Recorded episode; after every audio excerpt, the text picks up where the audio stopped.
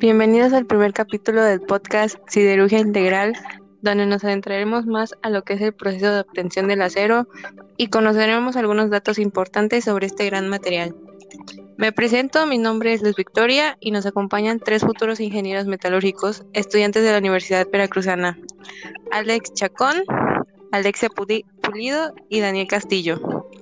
Sin más por el momento, demos comienzo a esta pequeña clase este, mi compañero Alex nos dará una breve historia sobre la siderurgia integral de México. Ok, la industria del metal en México emplea actualmente el 38% de todos los trabajadores de la industria, lo que la convierte en una de las fuentes de empleo más importantes del país.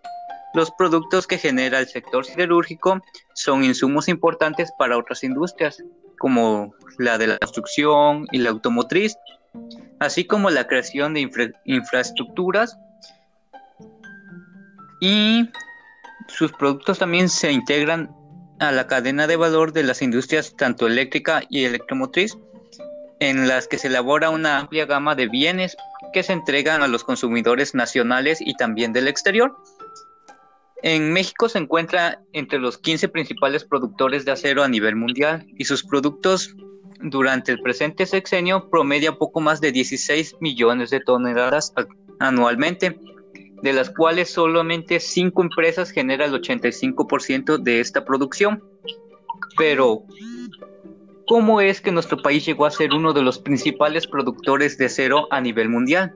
Esto se retoma desde la conquista de México, cuando el uso de armamentos y armaduras de acero fue un elemento decisivo durante la época de los conquistadores y el uso del metal por parte de los españoles los colocó en una ventaja estratégica. Los conquistadores y sus aliados indígenas comenzaron a forjar instalaciones para la fabricación de clavos, cadenas y anclas necesarios para el esfuerzo bélico y sus intentos de derrota a la capital del imperio azteca. Un dato interesante es que mientras los españoles tenían el conocimiento sobre las aleaciones de acero, en México, en la actualidad, en la antigüedad, era casi desconocido para nuestros ancestros estas prácticas, a excepción de una tribu, me parece que eran los, los totacas, que lograron descubrir cómo hacer una aleación de estaño para crear unas armas más eficientes debido a que pues sus cuchillos de piedra o de obsidiana no eran muy eficientes en lo que era el combate con los, contra los españoles. Además, es verdaderamente interesante cómo muchos artesanos tenían algunas técnicas de extracción y fundición de oro y tanto de plata, además de la gran capacidad para su moldeado muy detallado a pesar de las pocas herramientas que poseían en esos tiempos. Bueno, continuemos. Luego, durante el periodo colonial, las primeras forjas de, hierro y acero se utilizaron para crear artículos de consumo esenciales, ya sea como tijeras, los cuchillos, herramientas agrícolas, los clavos, armas, hachas y demás. A medida que la tecnología crecía en, en, en gran escala, la humilde herrería pronto creció en importancia, convirtiéndose en una parte integral de la creación de templos, de castillos, de casas, en, bueno, demás. En el siglo XIX se caracterizó por las grandes cantidades de hierro y acero como resultado de los planchones y del platino, contribuyendo a la mayoría de las importaciones. Ya en 1800 la tecnología de, la tecnología de los, altos, de los altos hornos llegó a México con la fundación de Guadalupe. En ese tiempo otras fundiciones adaptaron y renovaron sus antiguas instalaciones. Como nuestras tecnologías, no fue hasta mil, no, 1879, me parece, cuando don Manuel Corcuera trajo maquinaria fabricada por Sienes de Alemania, dando lugar a la fabricación de las primeras ruedas dentadas varillas corrugadas y trefilados al país. En el siglo XX, la siderurgia fue relevada por importantes empresas que estaban surgiendo al ritmo de desarrollo económico e industrial que se estaban experimentando en el país. La más importante de ella fue una, una empresa muy famosa que fue Fumosa, que modificaría drásticamente la forma en que se fabricaba el acero.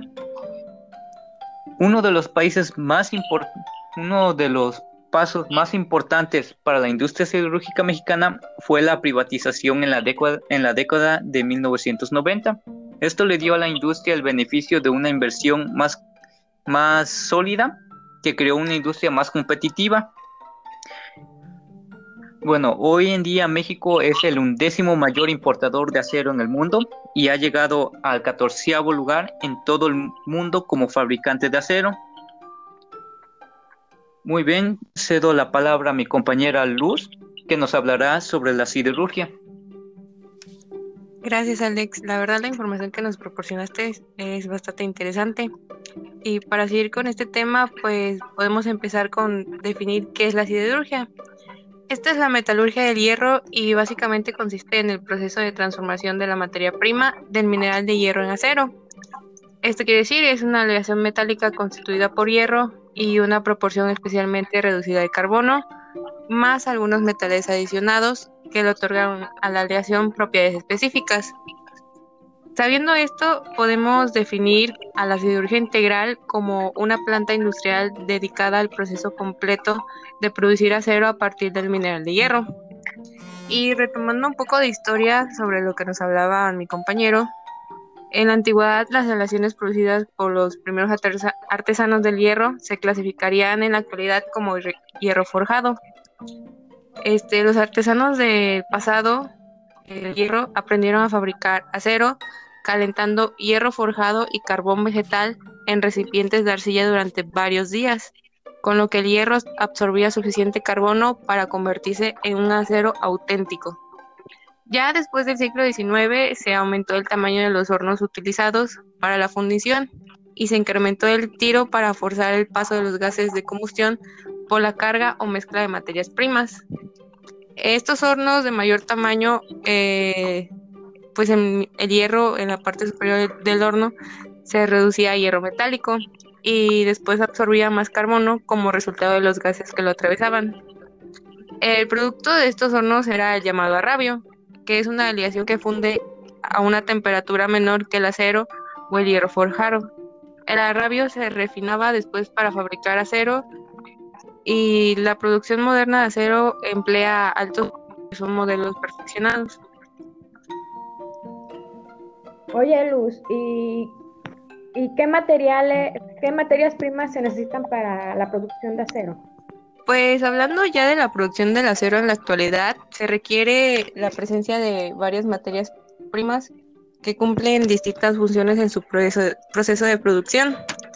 Este, podemos empezar por el primordial, el básico, obvio, que es el mineral del hierro. Eh, este es un compuesto de hierro, oxígeno e impurezas como el azufre, sílice y fósforo. Los minerales de baja ley son triturados hasta convertirse en polvo y las partículas de hierro se separan magnéticamente y luego se concentran y fusionan en pélex con un alto contenido de hierro. Aparte del mineral de hierro, utilizamos lo que es el coque, que sirve como combustible al quemarse rápidamente con un calor suficientemente intenso como para fundir el mineral. La combustión de este genera los gases necesarios para desprender el oxígeno del mineral y también proporciona el carbono que se requerirá más tarde para la fabricación del acero. También tenemos lo que es la piedra caliza. Esta es una piedra gris compuesta principalmente por carbonato de calcio. Cuando es derretida, purifica el hierro y actúa como fundente, absorbiendo el azufre, fósforo e impurezas. Esto forma una escoria que flota sobre el hierro líquido. Y por último, tenemos lo que es el aire, que es la materia prima de mayor presencia en la producción de hierro.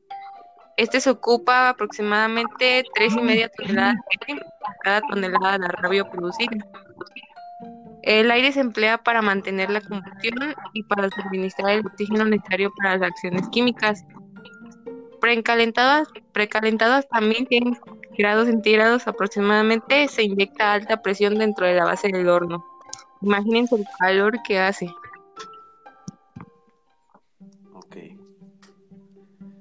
Bueno, este, ¿alguno de ustedes me puede responder esta pregunta? ¿Qué proceso o etapas se deben seguir para la producción de acero? Mm, Bueno, pues el proceso de producción de acero en este tipo de plantas se compone por varias etapas, como son eh, la primera etapa que está constituida por la descarga, la clasificación, el pasaje el y el almacenamiento de las materias primas.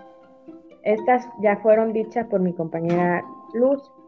El mineral de hierro se obtiene de las minas por medio de un proceso, eh, se convierte en pallets de hierro para un buen aprovechamiento. Eh, el, el, pallet este, lo obtienen por un proceso donde se añade agua al mineral de hierro hasta una humedad de un 9% aproximadamente. Y luego se mezcla con a los aglomerados por un proceso mecánico de forma de, y se forman los pallets con sus adecuadas propiedades físicas metalúrgicas y necesarias para el proceso. Eh, la caliza esta tiene la función de formar compuestos para escoria de la sílice, del cual es necesario deshacerse para evitar desperdicios de hierro. Bueno, compañera, como comentario, debido a que no estás mencionando un poquito de la caliza, la caliza se encuentra como un recurso natural que no es renovable y este se puede encontrar ya sea tanto en, algunas canteras, su extracción se, se lleva a cabo mediante bloques de cierto peso en toneladas.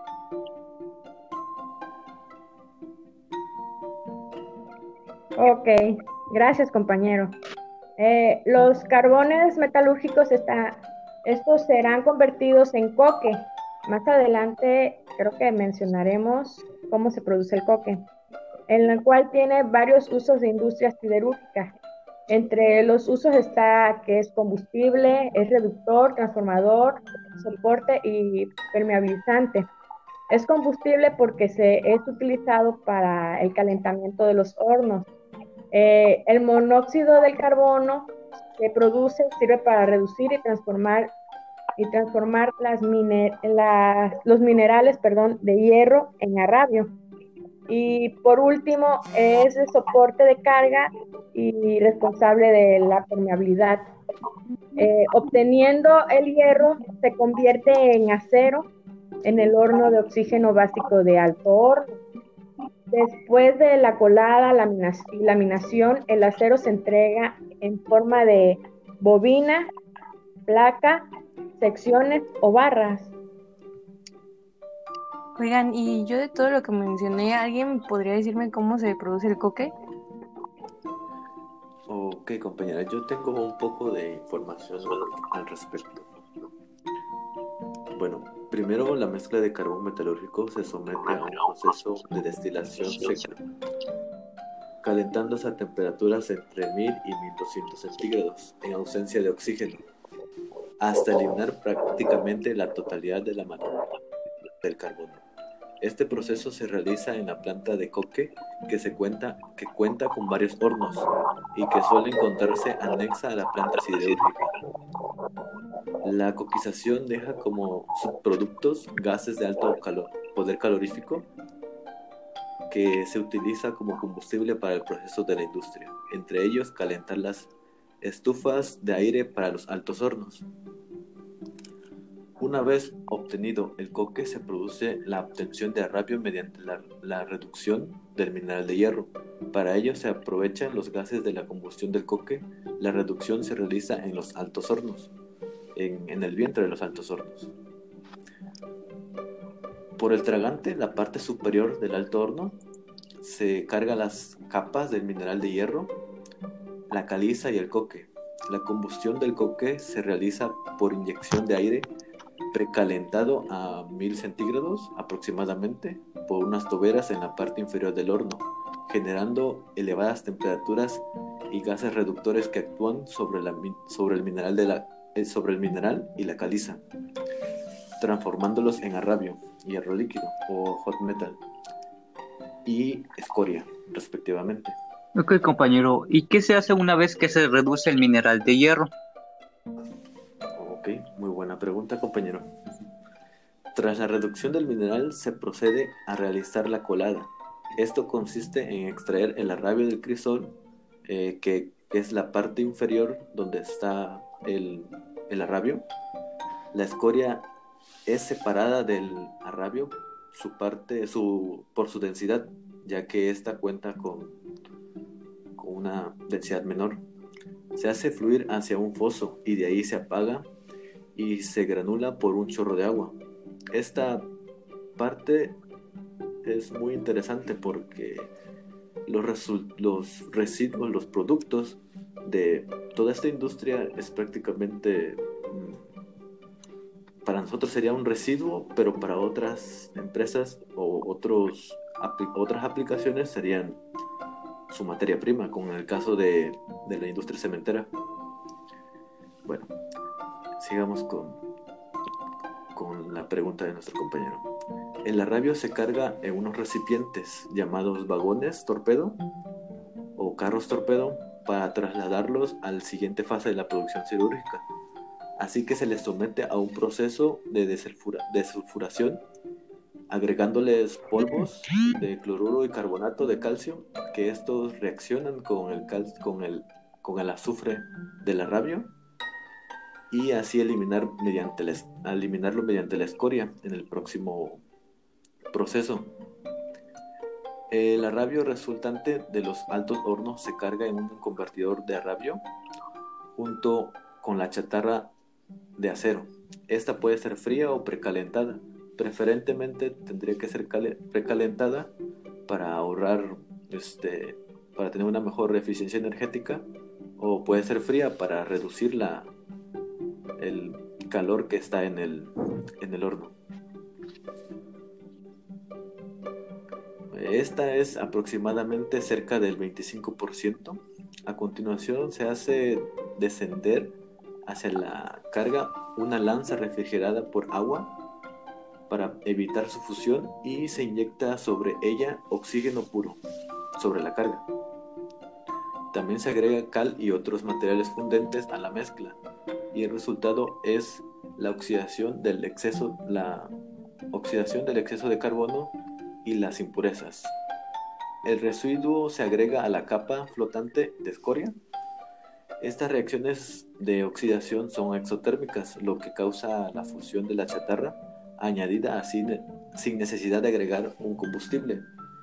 Esto, como les había dicho, pues también puede ser un problema porque pues si nos pasamos mucho este, de temperatura podemos enfriarlo con, pues, con la chatarra fría. Una vez finalizada la inyección del oxígeno, se analiza la composición del acero y se mide su temperatura, agregando al final los elementos aliantes ajustando su composición de acuerdo al acero que queramos obtener. El proceso se, completa con la desgasificación, removiendo los gases producidos durante el proceso, que por lo general es oxígeno, nitrógeno y, e hidrógeno lo que se logra mediante dos procesos posibles, desgasificación por flujo o en la olla de la colada. Finalmente, el acero fundido se vierte desde la olla de la colada dentro de un depósito en forma de embudo, desde que, desde, que desde él fluye a una velocidad regulada dentro de un molde con superficie de cobre refrigerado por agua, cuya forma hueca interior corresponde a la forma deseada de los llamados productos, semi-terminados. Tochos, palanquillas y palancones. Los tochos y palanquillas son de sección cuadrada, comúnmente de 150 mm, milímetros por lado, y difiere en lo largo. En lo que eso corta, pues puede ser por dónde se va a almacenar o de acuerdo a los requerimientos del, del comprador, del cliente. Bueno, el acero ahora sólido se desplaza hacia una mesa de salida desde donde se corta largo deseado. El largo deseado, un soporte de un soplete de corte, esto, esto es con, con, puede ser con soplete o con plasma. Desde ahí se traslada mediante una correa transportadora hacia una planta de acabado para pasar el proceso de eliminado, de laminado, perdón. Bueno, muy buena información, compañero. Y pues para finalizar les hablaré un poco sobre el acero.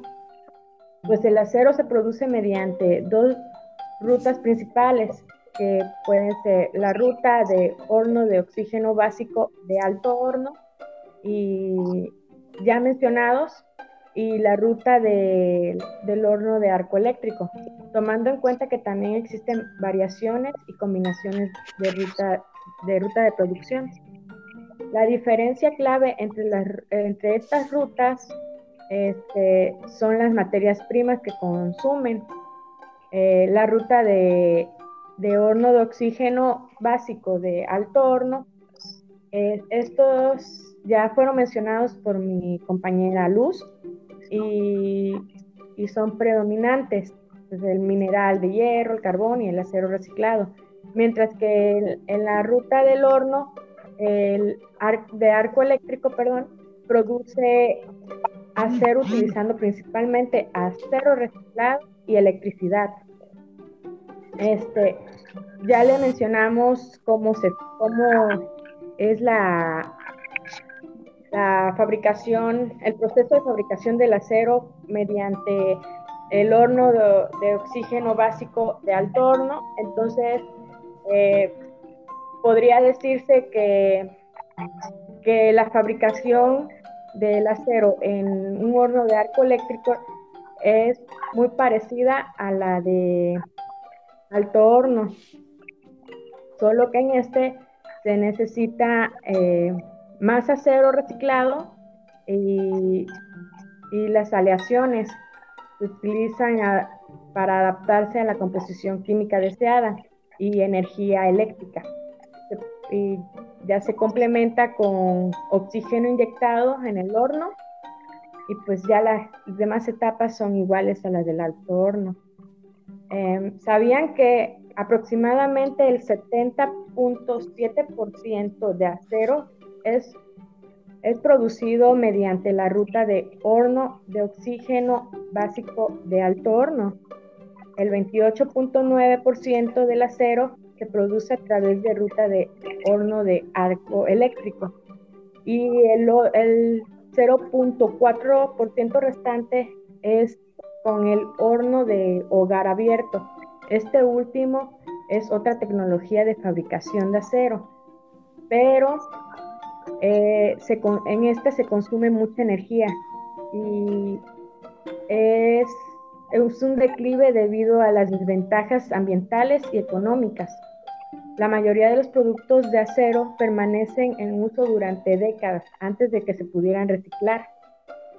Por lo tanto, no hay suficiente acero reciclado para satisfacer el crecimiento demandado utilizando solo el método de fabricación de acero de, hornos eh, arco eléctrico.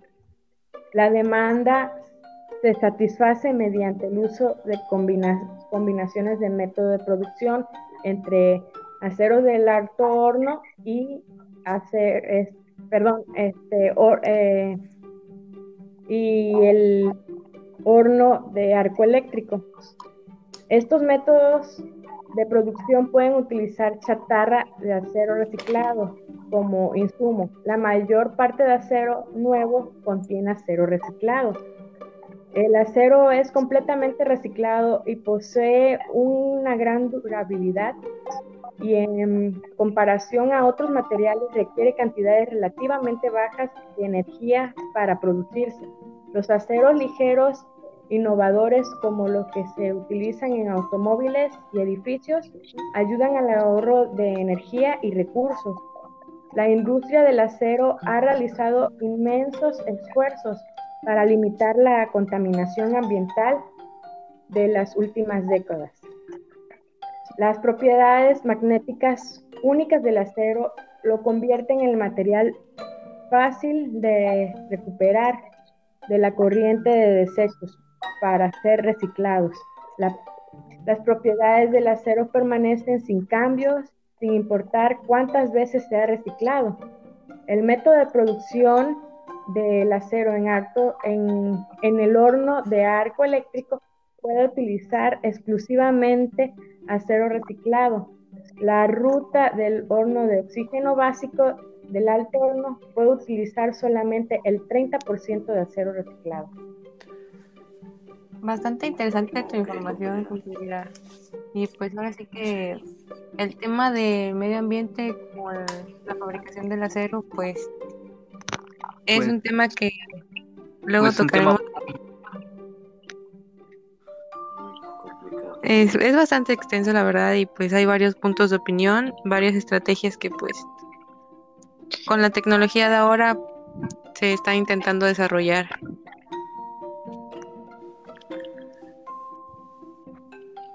este, pues, ¿Alguien tiene otra cosa que aportar? Por mi parte, no. Es muy interesante el tema, aunque muy extenso, pero debido al tiempo ya es momento de finalizarlo. Es muy interesante toda la información que todavía queda demasiado de qué hablar. Sí, esto prácticamente fue un resumen, lo que lo queríamos resumir, pero es un tema muy extenso.